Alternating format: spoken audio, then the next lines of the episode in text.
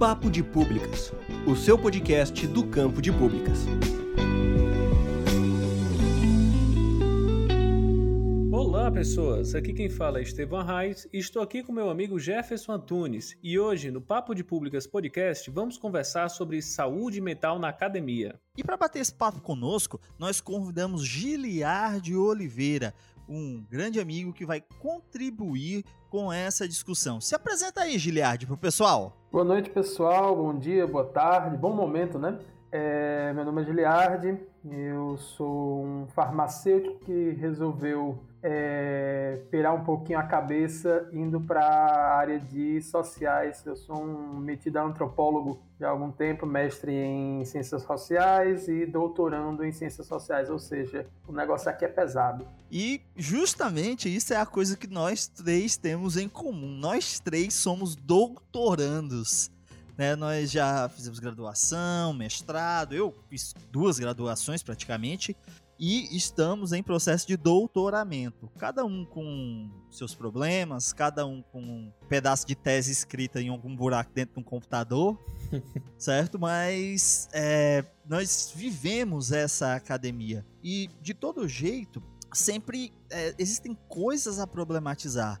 E uma das coisas que a gente problematiza hoje sobre a academia é justamente a saúde mental. É, eu gosto de uma definição do Albert Einstein, não o autor, o hospital, né, que é, a saúde mental é o termo relacionado à forma como as pessoas reagem às exigências, os desafios e a mudança da vida e ao modo como harmoniza suas ideias e emoções. O que é que, esse, o que, é que essa ideia que o Hospital Albert Einstein traz está dizendo? Que a saúde mental ela vai expressar a forma como nós conduzimos nossa vida de problema em problema, já que nós escolhemos estar no ensino superior, sempre superando uma série de desafios. Na visão do Begler, não interessa apenas a ausência de doenças, mas o desenvolvimento integral das pessoas e também da comunidade. Né? O que, que o autor vai dizer? A ênfase, então, na saúde mental, ela vai se deslocar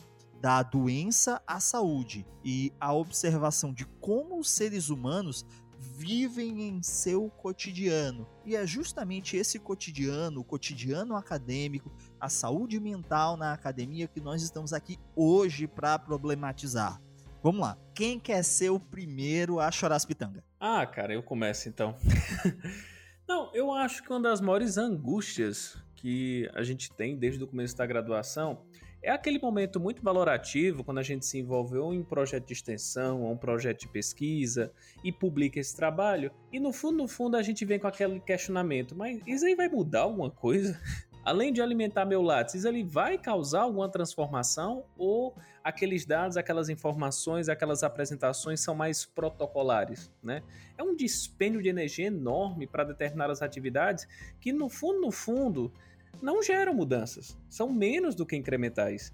Então a gente se vê tendo que se envolver nesse conjunto de, de, de, ações, tem que publicar, tem que produzir, tem que fazer relatórios, mas eu não consigo ver mudanças substanciais. Né? A gente se mata por coisas que. e as entregas são mínimas. É, é, tem uma frase eu, que eu gosto muito desde o tempo da, da, graduação, que é uma frase do André Dahmer, quadrinista e eu acho que talvez um dos melhores cronistas do que é o, esse universo surreal chamado Brasil. Tá é... brigando com medo e delírio em Brasília, viu, Gil? O André Dahmer tá pau a pau ali com medo e delírio em Brasília, cara. É, o, o, o Dahmer numa das suas tirinhas, Os Malvados, inclusive eu recomendo demais a vocês como um, processo de catarse, é, ele dizia uma frase chamada é, não deixe que a universidade atrapalhe os seus estudos. E, e eu acho que cabe isso assim desde o, desde antes da, da, da, da, da entrada da universidade, a universidade nos atrapalha. E quando eu digo assim, no, no, no sentido de que a gente tem uma cobrança, é, é, várias que surgem ali do, do, do ensino médio, cara às vezes, até antes do ensino médio, a gente já fica com aquela cobrança para a universidade. E aí elas só vão aumentando de escala. E aí a gente vai sofrendo cada etapa, sofrendo uma coisinha a mais. e todo mundo vem com aquela conversa de dizer que é o, o são os sofrimentos do crescimento, do amadurecimento. É, o, o, Jefferson, quando falou logo no início sobre a questão de saúde mental, é, me veio na cabeça uma, uma definição que a, a, a própria, própria é, Organização Mundial de Saúde utiliza, que é a questão de que saúde ele é um, um ele não é um processo prioritariamente biológico. Saúde ela engloba justamente N outros fatores que, que é, é, se juntam para construir a ideia de saúde. Enfim, cada, cada grupo, cada povo considera saúde a partir de uma perspectiva, né? Mas, voltando para a ideia da, da, desse caminho da universidade, muitas vezes a gente acaba nessas pequenas mudanças e cobranças que vão nos levar à universidade antes de entrar, é, a gente já perde um pouco da, da saúde mental. E aí aquela pressão para passar no vestibular, é a pressão do Enem, é, no nosso tempo, né?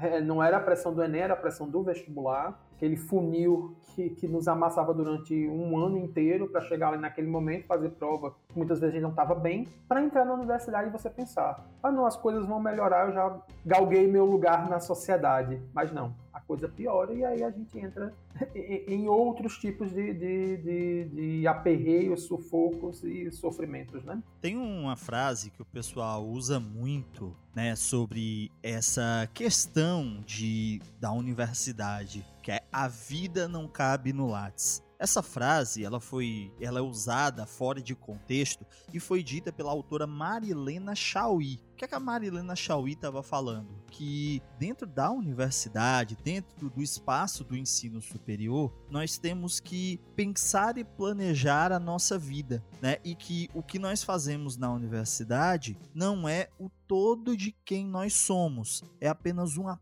parte, uma pequena parte de nossas vidas e que por isso a vida não cabe no Lattes, porque a vida é muito mais do que fazer ensino, pesquisa, extensão e atividades culturais. Nós somos seres muito mais complexos do que isso. E eu tive, na minha época, da minha primeira graduação em História, muita cobrança. Né? Eu lembro que na minha época, na minha turma, todo mundo passou no mestrado, inclusive eu. E eu tinha passado a época na Federal do Piauí. E o que, é que aconteceu comigo? Eu tinha um emprego relativamente estável, né? Relativamente. E eu tinha que ir para o Piauí, né? Ir para Teresina. Fui lá, conheci a cidade, fiz a minha inscrição, tal. E o que, que eu observei? Poxa, o pessoal do programa já disse que não tem bolsa, né? Aquela época, né, era 2007, 7, 2000, entre 2007 e 2008. A política de bolsas ainda não era tão vigorosa quanto nos anos vindouros parecia mais com a política atual de bolsas. E aí o que é que acontece? Eu disse, poxa, eu não posso fazer esse mestrado justamente porque eu não tenho como me sustentar. Eu não posso contar com minha família, porque minha família não tem condições para isso. Então, o que é que eu vou fazer? Eu vou desistir do mestrado, vou trabalhar, vou juntar dinheiro para poder fazer um mestrado sem depender de bolsa. E aí eu acabei fazendo outra graduação, trabalhei anos, trabalhei com um monte de coisa, né, lá ali na acumulação, né, puta de uma acumulação de capital, né, assim, não, não em valores, mas em trabalho. E aí o que é que acontece? Aí foi quando a Universidade Federal do Cariri surgiu na região, é uma das novíssimas universidades, nós já tratamos aqui desse tema. E o que é que acontece? Bem, aí eu conheci o curso de administração pública, me interessei, hum, esse curso vai ser legal porque ele tem a grade curricular muito parecida com a grade curricular do mestrado. Então já é uma preparação. E aí, o que, aconteceu? fui, fiz o curso de administração pública. Em uma determinada época, já perto do fim do curso, eu passei no mestrado, muito bem preparado, e justamente eu tive acesso, dentro do curso de administração pública, a uma coisa que eu nunca tive na história: a oportunidade de estudar, de me dizerem o que é um artigo, como escrever um artigo, o que é publicar, ir para um evento publicar, conseguir é, ser premiado nacionalmente, inclusive, com um artigo que, que nós escrevemos. Né? E foram as oportunidades que eu não tive na minha primeira graduação, oportunidade de ter uma formação científica. Então eu vejo é, entre esses dois períodos um grande diferencial, né, que me motivou a seguir o mestrado, é, entrar no doutorado, de estar tá aí pensando, né, já que o doutorado está prestes a acabar, eu vou deixar de ser estudante e passar a ser desempregado eu vou justamente pensar nessa questão. Poxa, agora eu pude é, conceber meu planejamento para minha formação científica. É claro, anos atrasado, anos atrasado. Mas é, foi algo assim que me marcou muito e que por muito tempo me fez refletir, pensar. Eu volto para academia, não volto? Como é que vai ser minha vida junto disso, né? E esse é uma, é uma das coisas que abala muito a minha, que abalou muito a minha saúde mental.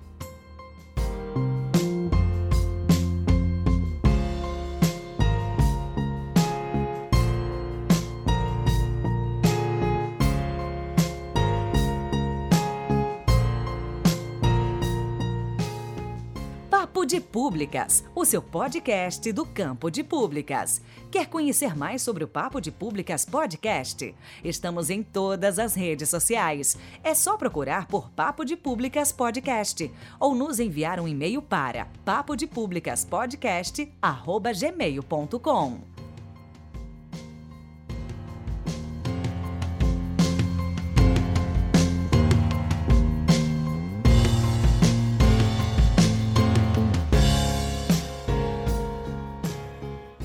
outra coisa que eu acho que a gente poderia botar na mesa é até um livro do próprio Boaventura, que eu acho que é aquela Universidade Nova do século XXI, que ele aponta aquela quimera que nós temos que hoje é a universidade pública, onde você tem um espaço que já foi um centro formador de elites, mas depois se tornou um centro de formação de mão de obra e mais recentemente se tornou um centro que tenta reduzir as desigualdades sociais. Só que tudo isso acontece a um só tempo, né? E é uma coisa muito caótica. E quem cai ali dentro, dado o contexto atual, quer essencialmente conseguir um cargo no mercado de trabalho. É a meta, é o desejo máximo de cada uma dessas pessoas. É concluir sua graduação, e entrar no mercado de trabalho. A gente que quer seguir uma carreira acadêmica, que quer ser um pesquisador, que para começo de história não é nem uma carreira reconhecida no governo brasileiro, é muito mais complicado porque pesquisador e professor acaba sendo um sinônimo de, de atribuições aqui.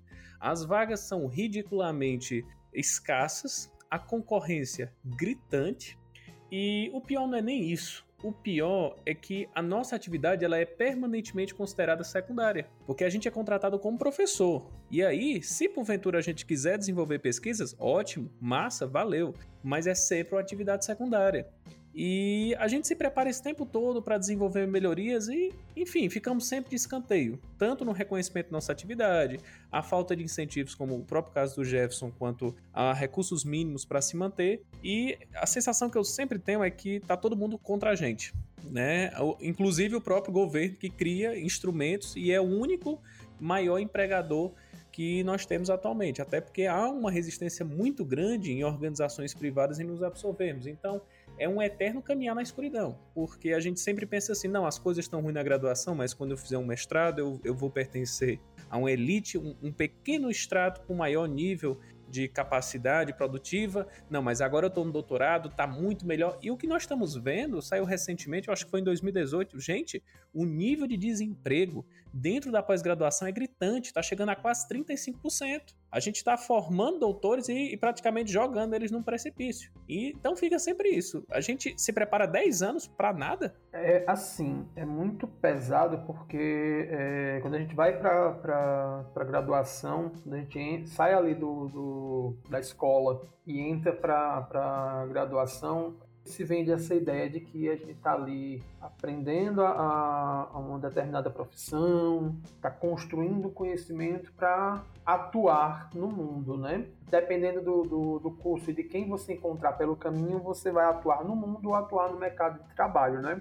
Tem aquela questão de você ser um profissional para transformar o mundo ou ser mais um de mão de obra. Enfim, de toda forma, os dois vão cair no mesmo ponto. A gente chega no final da graduação com aquele processo de o que é que a gente fez aqui. E aí eu digo, não importa quem seja e, co e como aproveitou a graduação, a gente chega sempre com aquela ideia de que qual foi minha função aqui dentro. E conforme alguns escolhem ir para o mercado de trabalho, vão ser, vão desempenhar suas atividades e outros, como nós, resolvem voltar e dizer, ah, esse ambiente é interessante, esse ambiente é, é é, é legal, vamos continuar aqui na, na, na universidade, vamos para pós. E aí é aquela coisa, a gente entra na ideia de que, e às vezes pega isso da iniciação científica, né? De que a pós-graduação é aquele momento de excelência onde a gente vai estar produzindo ciência. Muito bonito, inclusive, essa frase, produzir ciência. Não importa se a gente está na área de humanas, exatas, biológicas, enfim. E aí a gente chega para uma, uma realidade um pouco pesada, pesada mesmo. No meu caso, eu vou fal falando da minha experiência, né?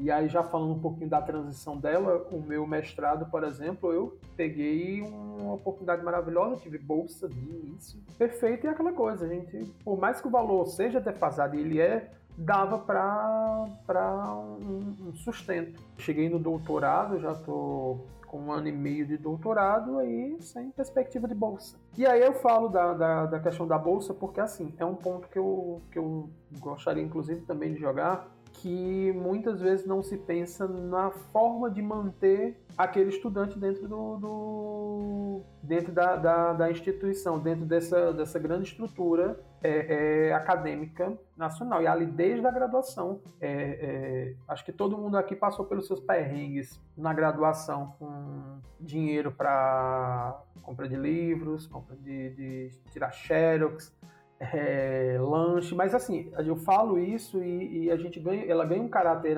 anedótico quando a gente é, passa para outras instâncias, mas assim, é, talvez a gente até tenha sido um pouco privilegiado por conseguir sobreviver nessa questão. Hoje, a, a gente tem uma quantidade de alunos que, não, que entram na universidade, têm o acesso, conseguem as duras penas estudar, mas não conseguem permanecer. E aí vem nessa história, é, é todo o sofrimento desse estudante para chegar no, no, naquele ponto inicial, para se manter e quando passa justamente para aquele momento onde teoricamente a, a, dizem né, que é o, o, momento da excelência, que é após, o, a falta de apoio continua. E aí é como, como o Estevão disse, parece que as coisas é, é, são conformadas no, no, no, nesse mundo para te empurrarem para fora dele. Se você não tiver a, a a, a, determinada resiliência, e quando digo determinada resiliência é no sentido de às vezes você precisa ser muito cabeça dura para suportar. É, aquele universo bota para fora. E aí é tanto materialmente falando, financeiramente falando, como também aquela ideia de que ah, você só estuda, você só. Ah, tu é, tu é doutorando, tu é doutorando, ah, mas tu trabalha com o quê? Saca? Essas pequenas coisas que vão se juntando. É, é, a gente vai falando aqui, são é, inúmeras experiências é, é, em processos diferentes, mas que no fim das contas eles se juntam para construir o, o, o nosso falando popular, nosso desgraçamento mental, né? A gente já falou até bastante sobre bolsa e às vezes o pessoal pergunta, mas beleza, por que aqui tem que dar bolsa para vocês, seus merecidos do caralho? Muita gente tem essa ideia, por que, que a gente tem que sustentar estudante? Faz universidade quem quer, né? E quem pode. Já diz aí o novo programa do governo federal, o Universidade para Poucos, que traz aí, né, essa ideia que o ministro da Educação traz de que a universidade é para uma elite, né? Mas na verdade, o papel da universidade é construir conhecimento útil para a sociedade. Ah, o Estevão falou no começo que tem esse repique que dá na cabeça dele, poxa, eu escrevo, mas isso vai ficar numa gaveta, não vai servir para nada. Mas é justamente no reconhecimento dessa profissão, né, da profissão de construir conhecimento, na profissão de cientista, que a gente tem que pensar o papel da universidade pública. Né? O papel da universidade pública não é um papel, primeiro, de formar pessoas para o mercado de trabalho. Quem tem esse papel é justamente o ensino técnico. O ensino técnico é tão vilanizado como se fosse um ensino de segunda categoria, que na verdade não tem nada a ver então é outra coisa assim que me chama muita atenção. É esse constrangimento que existe entre o ensino técnico e o ensino superior, né? Como se o ensino técnico fosse um ensino de segunda categoria e que a gente tem que compreender que existem áreas profissionais que necessitam de uma formação que evidencia toda uma construção de conhecimento. Por que, que a gente tem medicina baseada em evidências? A gente tem medicina baseada em evidências porque tem uma medicina que não é baseada em evidências, aquela que cita kit Covid? Pois é, a medicina que manda você cheirar é, fumaça de solda para curar a Covid, que já passou um monte de vídeo aí com essa asneira, tem essa medicina. E se não tiver quem construa conhecimento, quem produza conhecimento científico, mais e mais dessa medicina que não é baseada em evidências, mais e mais da administração pública que não é baseada em evidências, vai surgir e vai continuar disputando os espaços de poder. Nós estamos em um espaço de busca por essa questão de conquista de poderes. E é justamente é, a construção do conhecimento que está sendo atacada nesse momento. E é uma chave muito importante ao pensar no nosso papel e o porquê que nós precisamos de um auxílio, de uma bolsa, porque o trabalho na academia, e sim, é um trabalho, na maior parte dos países democráticos contemporâneos, nós temos o que? Nós temos o ensino superior na construção do conhecimento que tem nos seus programas de pós-graduação justamente o que? As pessoas que trabalham construindo esse conhecimento e são reconhecidas como trabalhadores e trabalhadoras, certo? Então, nem nesse ponto do reconhecimento do trabalho nós ainda chegamos. E mesmo assim, nós investimos nossas carreiras profissionais, nós buscamos construir conhecimento e tudo para quê? Porque é, nós queremos, como um projeto pessoal, contribuir com a sociedade através dessa construção do conhecimento. O conhecimento possa trazer algo que seja positivo, não para nós. Para nós é totalmente secundário, mas contribuir com a sociedade. Né? Eu poderia estar tá ganhando muito mais dinheiro hoje em dia, tranquilamente, absurdamente, trabalhando né, no ramo da minha família. Poderia estar tá lá no comércio, trabalhando com eles, fazendo distribuição. Né? É até o que o pessoal me pergunta, diz, ó, oh, se der errado, não se preocupa que você tem um espaço aqui. Mas não foi esse planejamento que eu planejei para minha vida. Não foi por isso que eu passei anos trabalhando e juntando dinheiro sem gastar um real para poder fazer um mestrado sem bolsa. Né? Tive a sorte de ter bolsa no mestrado, mas eu não contava. Eu tive que me preparar. Porque mesmo sendo um homem branco, sendo de origem da favela, mas tendo conseguido mudar essa minha história com a minha família através de um monte de privilégios que nós tivemos, né? Eu pude usar esses privilégios tanto para ajudar minha família, como para ajudar as pessoas à minha volta e ao mesmo tempo construir a minha carreira, a minha história de vida e formação, que é única, não é melhor nem é pior do que a de ninguém, né? Então, é, são essas coisas que eu vejo que trazem essa angústia às pessoas. O que é que eu estou fazendo aqui? Por que é que eu estou escrevendo? Por que é que eu estou publicando um artigo? Vai cair bolsa? Pessoal aí do grupo dos bolsistas CAPS que estão ouvindo a gente, pessoal, todo dia tá lá Rapaz, vai cair bolsa, vai cortar bolsa, entrou bolsa, saiu bolsa. E recentemente o governador assinou aqui um, uma espécie de um decreto para financiar bolsas de formação científica.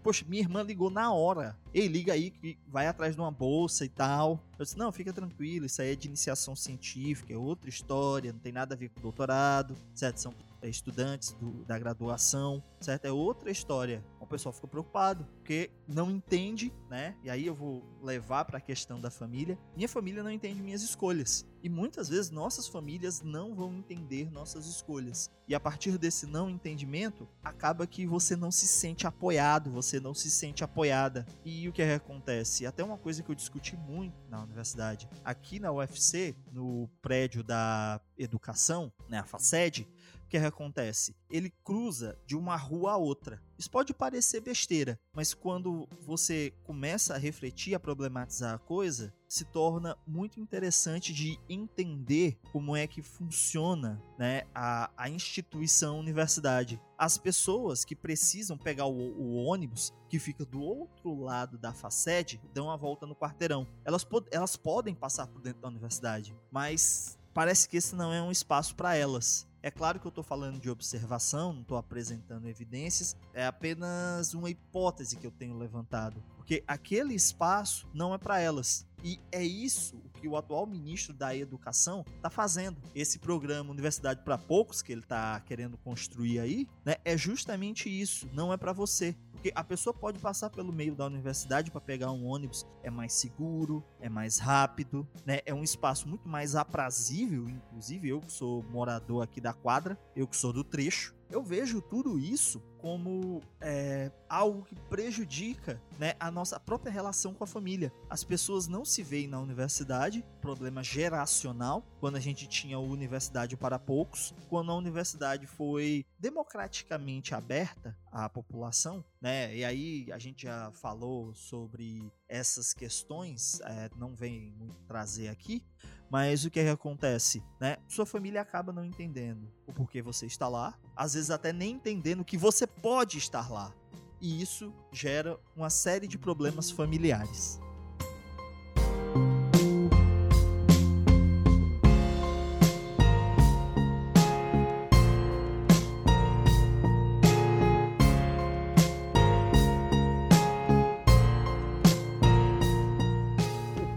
Públicas Podcast quer divulgar o seu estudo. Envie um resumo acessível em uma linguagem didática e nós vamos produzir a divulgação do seu estudo. Envie para papo de públicas podcast gmail.com e vamos divulgar a ciência construída pelo campo de públicas.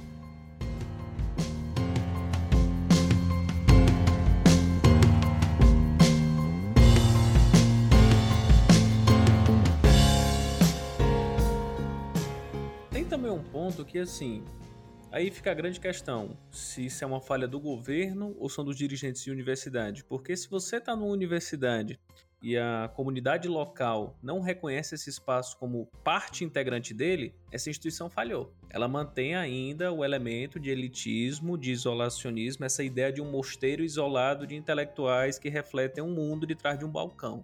Né? Infelizmente isso ainda não foi quebrado. Né?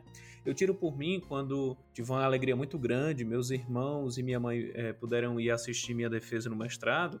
E era engraçado, minha mãe olhava, admirados lá no campus do PC, um campo imenso na UFC, quando eu fui defender o mestrado em avaliação de políticas públicas, e minha mãe olhava admirada e dizia: Mas o que é isso aqui? E a gente fala: Não, são laboratórios. Mas o que é que fazem? É que eles não fazem pesquisas.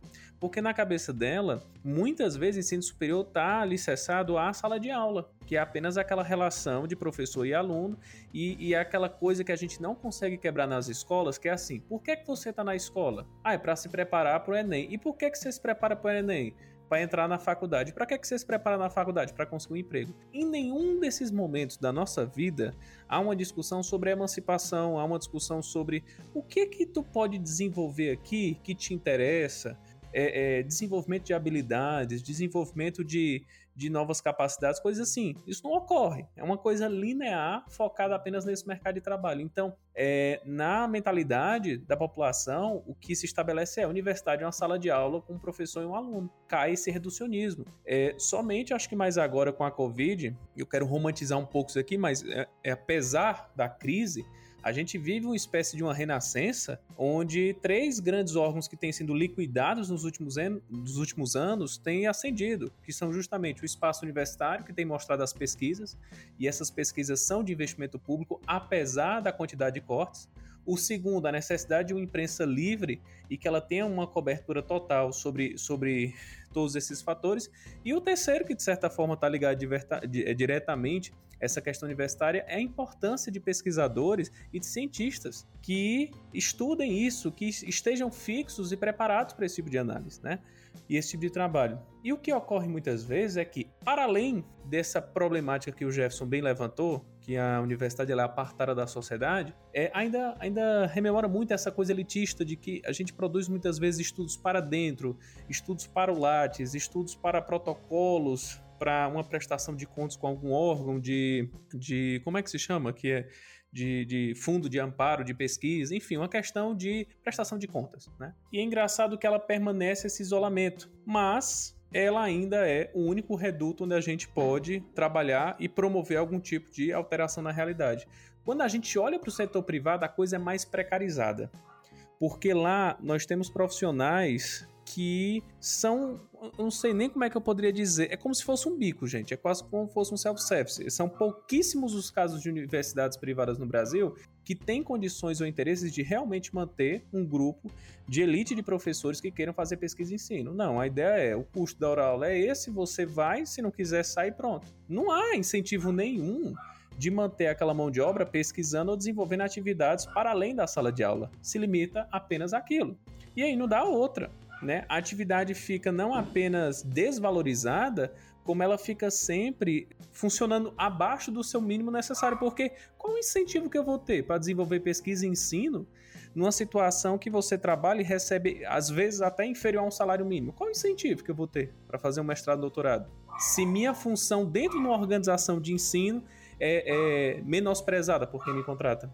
É, eu, essa questão do, do, de como, como há esse menosprezo e já e puxando também essa história da questão da, da do desenvolvimento de pesquisa, é, muitas vezes fica, fica aquela impressão de que tudo que você produz, tudo que você estuda é, dentro da, do ambiente acadêmico, e aí não importa se é graduação, mestrado, doutorado, pós-doutorado, não importa se você é professor titular, parece que tudo necessita de uma quantificação, sabe? E assim, a gente que vive, que vive a, a pós-graduação, a gente sabe que é, nós vivemos, acabamos vivendo de parâmetros. Para entrar na, na, na, universidade, a gente precisa de pontos.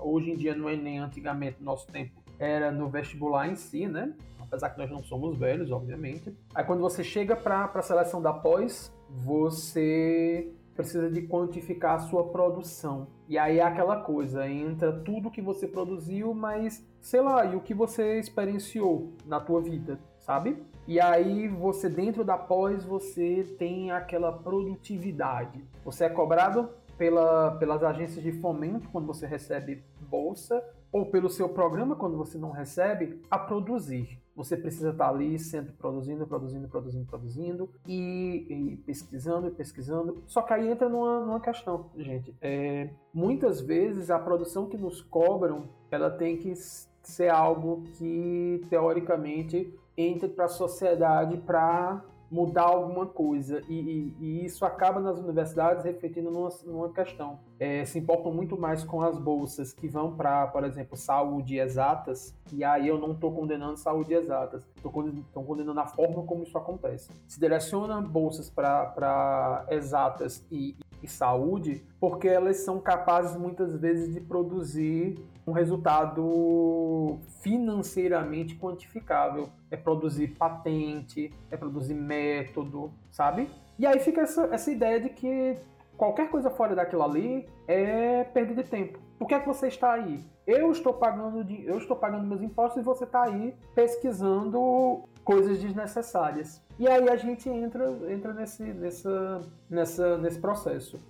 Por um lado, para vocês verem como é essa grande prensa, né? Que é, é, é o mundo acadêmico. Por um lado, a gente está, e quando a gente vai para elementos fora dessa ideia de produzir uma, uma, patente, um produto, alguma coisa do tipo, a gente fica naquela pressão de produzir. Porque a gente está aqui, quem é da área de humanos vai produzir do mesmo jeito que os outros, inclusive muitas vezes mais, porque precisa demonstrar aquilo para virar professor, enfim. Por outro, todo mundo olha a nossa produção e aí o senso comum ataca. Inclusive, isso está muito comum hoje. A partir do governo que a gente tem, é, não é de hoje, não é desse governo, é uma coisa que já vem de antes, mas é, olham para nossa produção e dizem, cara, isso serve para quê? Para que, é que tu está estudando política pública? No meu caso, para que, é que você está estudando é, é, saúde e antropologia? Por quê? Porque tem essa lógica é, é, de, de, uma construção mercantilista do que você está produzindo, do teu conhecimento.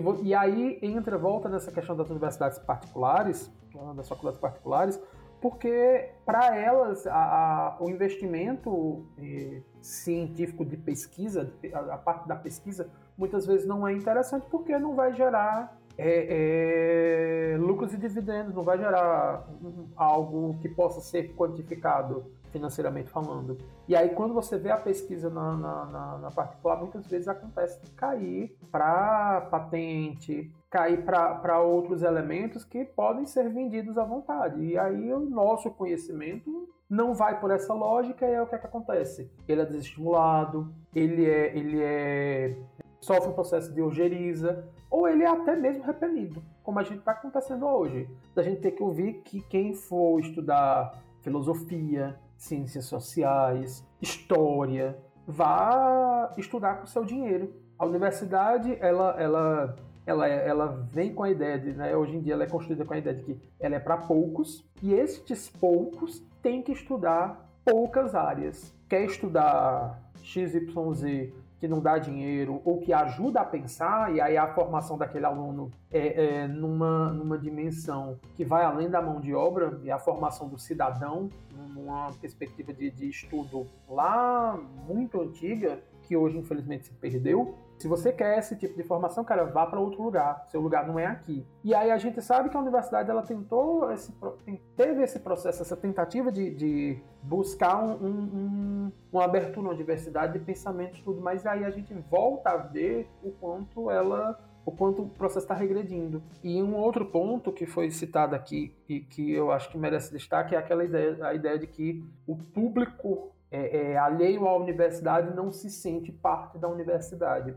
É, eu vou dar um exemplo a vocês de uma discussão que houve aqui há uns 6, 7 anos atrás. Para quem, é, para o ouvinte, eu sou um cearense que mora hoje é, na Paraíba. E aqui na, na, na, cidade de Campina Grande a gente tem a Universidade Estadual da Paraíba. É, e a, o campus da universidade ele fica entre um, várias comunidades com, com vulnerabilidade social. E algumas vezes é, ocorreram assaltos na, na, nas imediações da universidade. E uma grande discussão, e que foi infelizmente implementado, foi que a universidade basicamente ela foi cercada. Cercada por grades, colocada é, é, torres de vigilância. Ou seja, em vez de integrar aquelas comunidades que estavam ao redor e que talvez não sejam nem as responsáveis por qualquer tipo de, de, de contratempo à universidade, não. A gente se encastela, a gente se tranca, faz como o resto da sociedade que simplesmente se coloca atrás de grades. E aí é aquela coisa, fica a hipocrisia, sabe?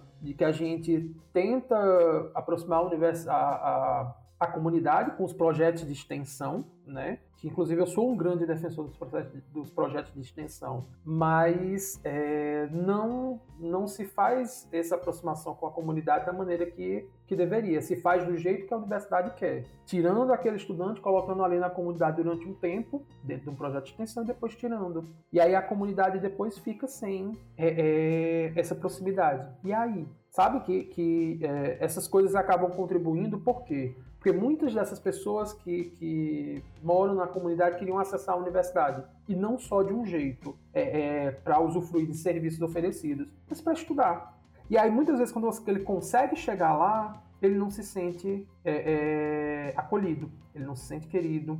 E aí vai pela falta de assistência estudantil, vai pela falta de interesse no que aquele estudante muitas vezes quer pesquisar, e muitas vezes a sua própria realidade. E aí ele não se sente querido, ele não pode, ele não tem um, um, acesso a, a um, um bem-querer na universidade. Pode parecer até uma coisa meio ah, bem-querer na universidade, mas é, é, é, de se sentir não, não estranho no ninho. Sentir que aquilo ali é seu também que você constrói aquilo ali. Você é apenas um. um, um você é, é, é, parte daquela construção. Mas não. Às vezes a universidade olha para você e diz: você não é bem-vindo aqui. E você, ouvinte? Você já se sentiu parte da instituição que você tá? Se você tá na universidade, fazendo um curso, seja particular, seja público, vocês ouvintes do Papo de Públicas Podcast, reflitam sobre isso. Você se sente parte da instituição ou você está lá só para conseguir um diploma e um emprego? Não faz mal. Eu gostaria muito que vocês se sentissem parte, tivessem esse sentimento de pertencimento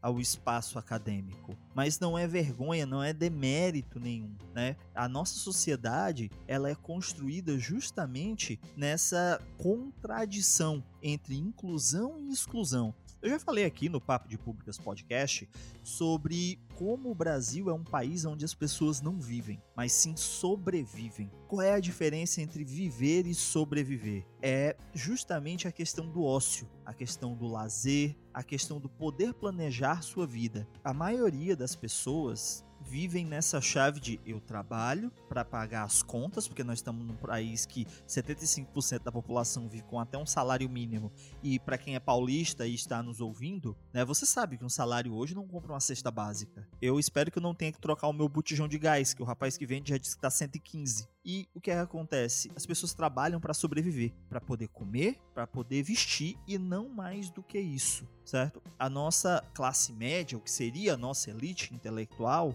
ela é formada muitas vezes pelas pessoas que vivem, né? E é esse espaço da vivência universitária aonde você pode estudar, pode ter um tempo para você, para o seu lazer, para participar de uma atividade de pesquisa, de ensino, de extensão, de cultura. Esse tipo de atividade é que nos ajuda a pertencer a esse local fictício que é a universidade, né? Esse local que é formado por pessoas. Então, essa é uma boa, é uma boa chave de reflexão. Sobre a questão do, da comunidade, aí é, é uma questão que faz parte da história do Brasil. E é uma questão que, é claro, está ligada aos malditos milicos. As instituições públicas de ensino, elas faziam parte das comunidades. É uma coisa que eu defendo, defendo muito que as comunidades no entorno, pelo menos, possam utilizar o espaço, a estrutura das instituições de ensino para se tornarem comunidades, para se aproximarem. Porque o que, é que acontece? O governo ditatorial militar, da ditadura civil militar brasileira, ela mudou essa chave. Antes, batizado, casamento, encontro comunitário, festinha, eram feitas nas escolas. E aí, o governo ditatorial brasileiro proibiu que acontecesse. Por quê? Porque aquele espaço era um espaço de comunidade, onde as pessoas podem trocar ideias e conversar com pessoas que são próximas dentro de uma instituição pública. E muitos dos movimentos sociais que lutaram contra a ditadura militar surgiram desses espaços públicos. Então, nós temos essa herança, mais uma das heranças dos malditos milicos, que impetra essa questão de a universidade é para elite, universidade para poucos, e que é reforçado no atual desgoverno.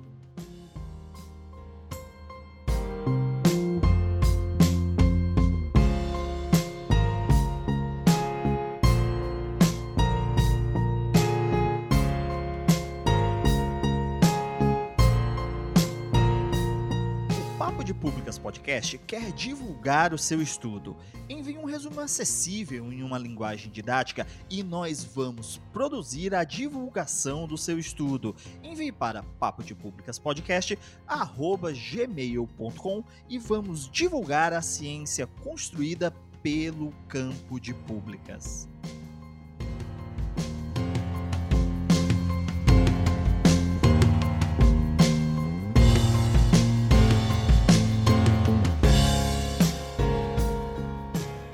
Pessoal, a gente está falando muito aqui sobre a universidade, sobre um pouco sobre as nossas histórias de vida e formação, mas tem algo assim que virou a chave para vocês? Tem algo que mudou a percepção e deu ânimo para vocês estarem nesse espaço, se sentirem pertencentes à universidade?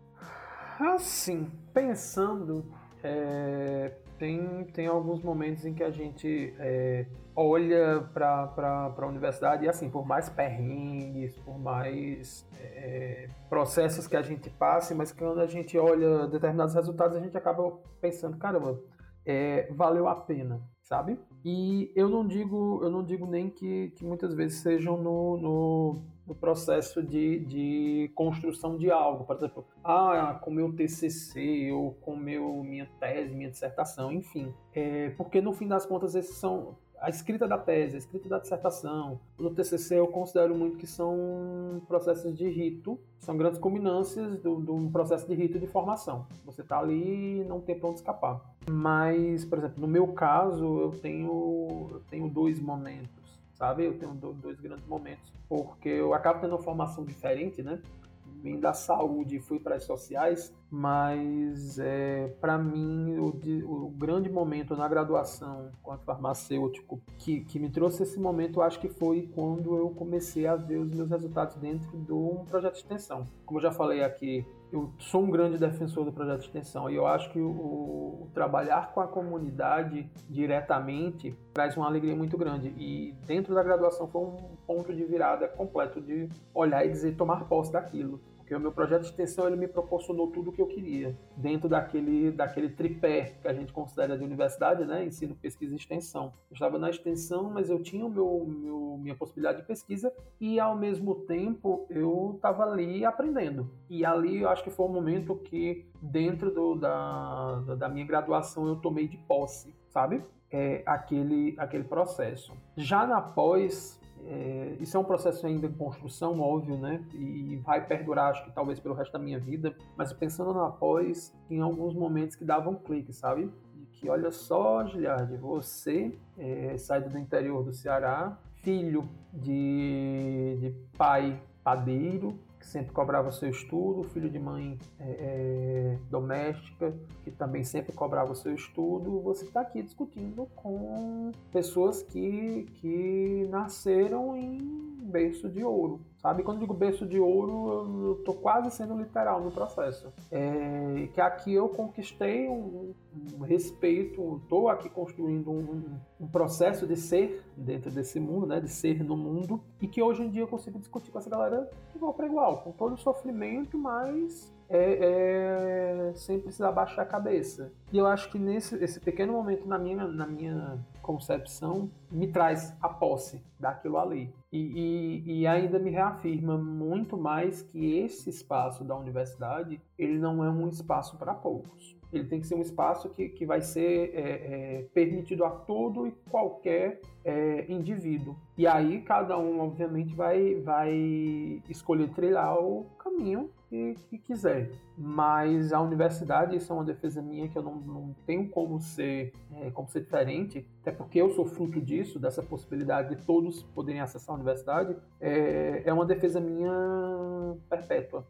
E, inclusive, talvez em, em ter a possibilidade dentro da universidade de fazer essa defesa da universidade plural, é, talvez seja isso que me, que me traga essa sensação de posse. De estar ali, de aquilo ali ser meu também. Não, não ser um estranho no ninho. E eu hum, sou bem sincero, eu me pauto para que outras pessoas cheguem ali e tomem posse do que é delas. Eu tô arrasado aqui, não tenho o que dizer não, eu tô... São essas angústias mesmo, né? A gente tá produzindo para quê? Num, num país onde educação e ciência não é levada a sério, a, a figura do pesquisador, do professor, do docente não, não há credibilidade, é sempre traçada como uma, um elemento secundário, terciário, não é à toa que na hora dos cortes corta-se facilmente os recursos dentro do Ministério da Educação, de Ciência e Tecnologia, porque ela mais fraca, pode cortar, não faz falta, não deixa aí, esse pessoal só estuda. Então é um pensamento eternamente de curto prazo, né? Nunca há uma mentalidade de de médio e longo prazo, que é demoram 10 anos, no mínimo, para formar um doutor. Né? Se demoram 10 anos, o, o, o retorno que esse cara vai dar para a sociedade também tem que ser levado em conta no médio e longo prazo. E aí optam simplesmente é, pela massificação em detrimento da qualidade científica que demanda tempo. Demanda tempo. E aí tiram professores pesquisadores, colocam no lugar tutores colocam profissões, é, novo, novas modalidades de hiperprecarizar o que já era precarizado, né? Então é um desafio permanente. Eu acho que, é, além de ser um desafio permanente, é um desafio pessoal, né? Porque, como o Jefferson falou, eu, eu me vi muito representado na fala dele, porque eu lembro que eu tinha saído de um curso tradicional, que era direito, para mudar para administração pública, e era muito engraçado que eu cursava com três coisas na minha cabeça, que era eu tenho que provar que eu sou melhor aqui, eu tenho que provar que eu fiz uma boa escolha para meus pais, eu tenho que provar que vai dar tudo certo. Né? Isso tudo tendo que levar a, a ferro e fogo, muitas vezes só mas fazendo só que tá tudo bem, tá tudo bem e vai dar tudo certo. E com o tempo eu fui ganhando mais credibilidade e apoio da família na medida em que consegui ascender com, os, com, com a passagem no mestrado e agora no doutorado. Mas é um desafio permanente, assim, e todo pesquisador, todo professor, ele deve ter um respeito máximo por essa, por, por optar por esse desafio. Porque não é fácil e infelizmente não há qualquer sinal de melhoria nesse quadro. Otimista, você, otimista. Total. É, para mim, o momento, assim, foi um dia que o pessoal do curso de administração pública, me, é, eu tava escrevendo alguns artigos, né, e o pessoal me pediu para explicar como é que escrevia. Aí eu me lembro que a gente é, foi para a sala do mestrado, inclusive, que à noite ela não era utilizada. Tinha, eu era professor de preparatório para curso público na época, eu tinha uns pincéis na bolsa. Aí fui lá, fiz uns esquemas do quadro, fui explicar pro pessoal e tudo mais, e o pessoal, porra, é simples. É simples assim, não é o bicho de sete cabeças que nós estamos pensando. E aí é, foi um momento que eu pude dividir um pouco do meu privilégio de estar naquele espaço, de ter tido tempo, mesmo trabalhando, ter tido tempo para estudar e me preparar. Também, é claro, de ter mais experiência por ser mais velho que a maioria e poder ter dividido aquilo com aquelas pessoas. E eu acho que é por isso que até hoje, né, todo mundo da, de universidade pública, de faculdade pública, né, de instituição pública que me pede assim, Jefferson, pode falar sobre isso? A gente está precisando de uma palestra sobre esse assunto, esse assunto, aquele assunto coisas geralmente ou de áreas mais técnicas, ou do campo da metodologia, ou do campo da pesquisa com jogos, que é o meu campo de, é um dos meus campos de pesquisa, né? E eu tô sempre disposto, me animo, certo? São as coisas que me fazem bem. Poder dividir um pouco, não do que eu sei, mas um pouco do privilégio que eu tive na vida para chegar até aqui com essas pessoas para que eu possa contribuir com a história de vida e formação dessas pessoas. Eu acho que é isso que ainda me mantém no meu projeto de vida e é o que me mantém aguerrido, publicando, botando para cima, que a gente também não pode baixar a cabeça. Eu tive algumas experiências no doutorado que foram péssimas e que muitas vezes eu tive que dizer: não, eu não aceito que você está falando. Não importa quem você é e a titulação que você tem, se você quiser me peitar, cai dentro. Não rola. Então a gente também tem que saber a hora de encarar. Nós somos seres humanos, estamos lidando entre nós para construir algo. A gente não pode aceitar justamente essa desconstrução em prol de massagem de ego, em prol de querer mostrar que sabe mais, querer mostrar que quer mais, que é o bambambam. Bam, bam. Isso não, isso não. Eu acho que o que me traz respeito mesmo foi essa possibilidade de dividir um pouco dos privilégios que eu tive na vida. Conforme a gente vai pensando nessa, nessas possibilidades de porque a gente está na universidade, né? E, e, como eu disse aqui, como a gente conversou, é, cada um tem uma ideia realmente de mudança é, é, do mundo. Eu trago no momento a filosofia que eu estou utilizando para poder continuar aqui enquanto é, alguém que foi para uma outra área alguém que está na pós-graduação no Brasil sem bolsa, que tem sua área de pesquisa constantemente atacada por diversas forças que não me querem dentro da universidade, não nos querem, né, no fim das contas, não nos querem dentro da universidade, não querem que a gente pesquise aquilo, é, querem calar nosso, nossos processos de, de, de, entendimento do mundo. Eu digo que, no meu caso, eu estou nesse doutorado no processo de força do ódio. Não sei com vocês, mas às vezes a força do ódio ela constrói. Então eu vou terminar esse doutorado na força do ódio, vou fazer esse, essa minha pesquisa, eu vou trazer para o mundo conhecimento, vou auxiliar para que outras pessoas possam adentrar a universidade para produzir, para aprender, para modificarem o mundo, nem que seja na força do ódio, já que não me querem aqui, eu vou me forçar a estar aqui. E aí o, Jefferson falou sobre essa questão do, dos egos, de como, como, como a gente tem que realmente passar por cima dessas coisas, porque realmente é verdade. Eu sou muito real com, com os alunos aos quais eu dou aula, eu dou, sou professor também de, de, de graduação, e eu sou, tento ser muito real com os meus alunos, dizer, olha, não é um mar de rosas. É, mas não é um mar de rosas, mas vocês podem, com muito esforço e a gente um segurando a mão do outro, e aí eu estou falando numa questão não utópica, mas praticamente literal, a gente pode trazer uma modificação. Se não vai ser um mar de rosas, pelo menos vai ser, vai, vai ter alguém segurando sua mão e lhe ajudando no, nos momentos de tempestade. E é isso que a gente tenta fazer. Enquanto, enquanto alguns olham para dentro do processo e não nos ajudam, na verdade nos atrapalham, a gente tenta fazer essa construção para que é, as coisas, se não ficarem leves, porque muitas vezes não vão ficar leves, e a gente não pode ser, a não pode ser leviano em dizer que as coisas vão ficar leves, mas que a gente consiga transformá-las em, pelo menos, não tão tumultuadas. E eu acho que o papel da gente, enquanto, no momento que a gente discute saúde mental, que a gente discute essas, esse posicionamento da gente dentro da, da, da academia, essa discussão ela já, já serve para movimentar as coisas para mostrar se, tipo, se não mostrar 100% o resultado de como as coisas precisam se resolver, que talvez não tenha uma receita 100% certa para acabar com o sofrimento mental dentro da universidade, mas a gente aponta os problemas e vai tentando tratá-los. Acho um passo importantíssimo. Discutir saúde mental. E aí é do, do, E aí são vários sentidos, gente. É discutir saúde mental do, do sofrimento pesado mesmo, daquele do, do, da ansiedade que é despertada com, com cada trabalho, com cada prazo, da depressão, o não estar produzindo quanto se quer que produza, né? A gente não cair naquela métrica produtivista mas é também pensar nos outros elementos, é pensar em quanto a situação é, é, é, econômica ela nos leva para esse buraco, diminuindo, cortando bolsas, cortando assistência estudantil, sabe? É, é, dentro de toda essa lógica que diz que a gente não tem que estar tá ali, são esses pontos que a gente tem que tá, estar tá se atentando a discutir. E aí eu brinco com a ideia do, do da força do ódio, porque a gente tem aquela vez ou outra tem aquela ideia de que o ódio bem colocado pode, pode servir de, de motor.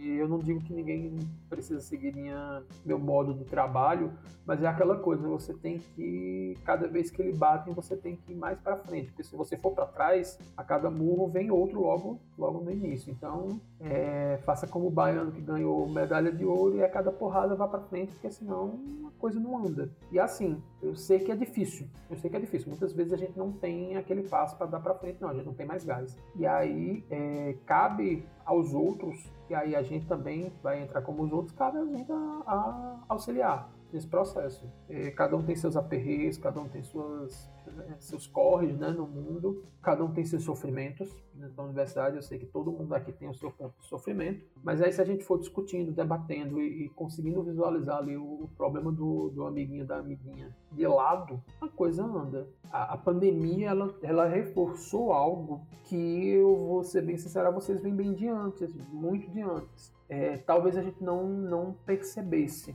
esses problemas de saúde mental, de, de saúde, sofrimento é, com o processo acadêmico. A pandemia ela, ela aflorou de uma maneira muito é, destacada, né? não só na, na, na, academia, né? em outros setores também. Precarização do trabalho, precarização das relações, enfim. Mas ela minimamente serviu para que a gente tentasse focar nessa discussão. Ó, oh, galera, o sofrimento está aqui e o sofrimento vem não só de prazos não, não é, observados, eles vêm do, da falta de apoio de um acesso é, qualificado à universidade. A gente está vendo aqui falta de acesso de internet para poder assistir aula, aula remota, mas quando a gente voltar no dia a dia, essa aula é, é quebrada, é falta de bolsa, é falta de um RU, é o problema do transporte do ônibus, sabe? Transporte de ônibus, enfim. É, entram outros elementos que a gente agradece por estarem sendo minimamente discutidos. Agora a gente precisa avançar nesse tipo de discussão. Precisa colocar é, é, pontos mais assertivos para pensar onde é que a gente precisa modificar de uma maneira muito mais assertiva para que a, as próximas gerações de, de graduandos e pós-graduandos é, e mesmo de professores, de docentes, não sofra tanto como a gente sofreu. E a gente sabe que, que é um processo que, infelizmente, parece que ele vai ganhando novos contornos de sofrimento. Precarização, falta de acesso, enfim. E aí a gente precisa parar e discutir a vera nesse processo. Para que a gente tente auxiliar o nosso caminho aqui, enquanto a gente ainda está aqui caminhando, mas também quem vem entrar depois da gente.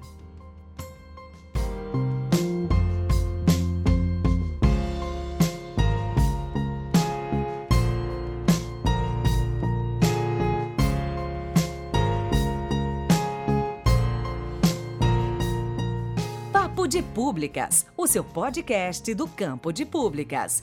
Quer conhecer mais sobre o Papo de Públicas Podcast? Estamos em todas as redes sociais. É só procurar por Papo de Públicas Podcast ou nos enviar um e-mail para papodepublicaspodcast@gmail.com.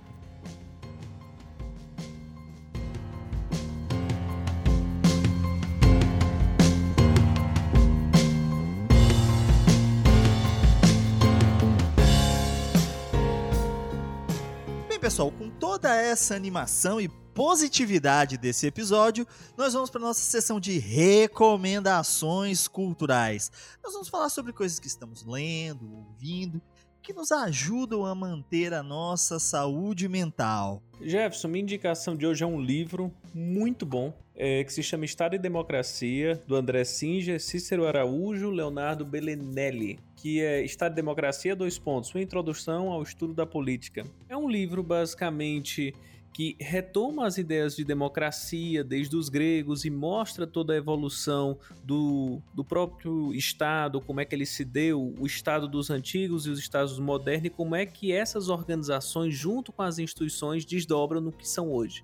Fundamental, texto muito simples, é um tipo de livro que é basicamente um curso sobre política. Recomendo demais. Bem, pessoal, a minha recomendação cultural é o melhor desenho que eu já assisti. Steven Universo. Steven Universo é basicamente um desenho animado de episódios de 10 minutos feitos pela Rebecca Sugar, que vai tratar de uma série de elementos voltados para o público infantil. Né? Vai falar de complexidade, vai falar de saúde mental, vai falar de amizade, de construção de comunidade. Tem uma piadinha ou outra ali, mas tudo muito leve, muito lúdico. É um excelente desenho que é, para quem é criança vai ter uma noção melhor do mundo e para quem é adulto que já conhece, é, que tem toda uma história de vida, vai pensar ali certos elementos que vai te deixar refletindo sobre temas muito importantes. Então eu recomendo Steven Universo. Vocês encontram aí nos serviços de streaming. Acho que tem no YouTube também. Deve ter caído aí por algum caminhão de, de desenho animado da, da internet. Certo? Então procurem aí Steven Universo. É muito bom. Você vai aprender também a dialogar com as futuras gerações, certo? Seus alunos, suas alunas, seus estudantes, suas estudantes. Então recomendo demais Steven Universo. Bom, é, eu acho que depois de um, um momento em que a gente para a gente chorou bastante as pitangas, né? Sobre muita coisa de, de... precisa ser feita, né? É, eu acho que, que para mim, acho que a recomendação que vai ficar, leitura, é um pequeno livrinho, curtinho, gente. É, são, até com ele aqui em mãos, são 80 e poucas páginas, que é um livro chamado Ideias para Adiar o Fim do Mundo, de um autor chamado Ailton Krenak. Eu acho que ele não é tão é, distante do conhecimento de vocês, mas eu acho que para modificar o mundo, para modificar a nossa situação, a gente talvez a gente precise de alguns é, olhares diferenciados. Eu acho que o Ailton ele vem com um olhar diferenciado, com a partir de outras cosmologias, de outras vivências, de outras experiências, de outras formas de ser no mundo, para nos dizer um, um, não nos dar uma receita de como as coisas vão mudar, mas é, de tentar mudar nossa, nosso olhar para que a gente consiga passar a modificar as coisas. Então, acho que para dar um refresco a partir dessa nossa ideia aqui, do que a gente precisa discutiu, eu acho que esse livro fica ideal. Gente, é curtinho, mas eu acho que essa leitura vai pegar na cabeça de vocês, vai grudar e eu espero que ela dê o start para novas vivências dentro da academia. Ideias para adiar o fim do mundo do Ailton Krenak. Bem, pessoal, então é isso. Hoje nós falamos sobre saúde mental na academia. Contamos um pouco da nossa história de vida, algumas angústias, mas também coisas positivas que têm influenciado toda essa nossa formação. São três experiências distintas em três universos distintos e o que nós pretendemos trazer aqui no Papo de Públicas Podcast foi esse momento de reflexão sobre o estado atual da universidade pública no Brasil, a pós-graduação, a forma como se dá processo de construção do conhecimento, mas acima de tudo, sobre a história da universidade pública no Brasil. Esperamos que tenham gostado desse episódio. Se você quiser saber mais sobre o Papo de Públicas Podcast, nos procura lá nas redes sociais. É só procurar por Papo de Públicas Podcast ou então nos enviar um e-mail para papo de públicas gmail.com. Giliard, se alguém quiser lhe encontrar nas redes sociais, para bater um papo sobre as questões que nos afligem. Como é que essa pessoa faz? É, se quiser, no Facebook pode procurar né, de Oliveira. É, no Instagram, vocês vão procurar arroba Torin, T-H-O-R-I-N, underline Malk, M-A-L-K. É, podem procurar, falar comigo à vontade, o que vocês quiserem de informação, eu vou compartilhar minha experiência no que puder, no que eu souber responder, no que eu souber, eu não, não souber, eu procuro e a gente vai se ajudando, tá certo? É, queria agradecer a você, Jefferson, e ao Estevão, pela oportunidade de estar discutindo e trazendo alguns pontos, trazendo a minha vivência, é, é, podendo é, é chorar as minhas pitangas, né? E, e podendo passar para a galera que, tipo, eu sei que é difícil, e eu não vou esconder, não vou pintar com cores bonitas todo esse processo, mas é, se a gente discutir, se a gente se der a mão aqui mesmo nesse processo de solidariedade, a coisa, a coisa anda. Então eu agradeço demais essa oportunidade de, a, a, vocês de ter falado, tá certo? Um abração, pessoal. E você, Estevão, se alguém quiser lhe encontrar nas redes sociais para conhecer esse poço de positividade que você é, como é que essa pessoa faz? pessoa horrível. Cara, no Facebook, Estevão Arraes, ou no Instagram, arroba Estevão Arraes. E se você quiser me encontrar nas redes sociais, procura lá no Instagram e no Twitter por arroba Calderache e no Facebook por Jefferson Calderache. E se você se interessa por formação científica, escrita científica, se interessa por formação de cientistas, procura lá os meus canais no YouTube, o Pesquisa Jogos e o Jefferson Antunes FC. Lá você vai encontrar muita coisa sobre esses assuntos. Esperamos que tenham gostado desse episódio. Um forte abraço e até o nosso próximo encontro.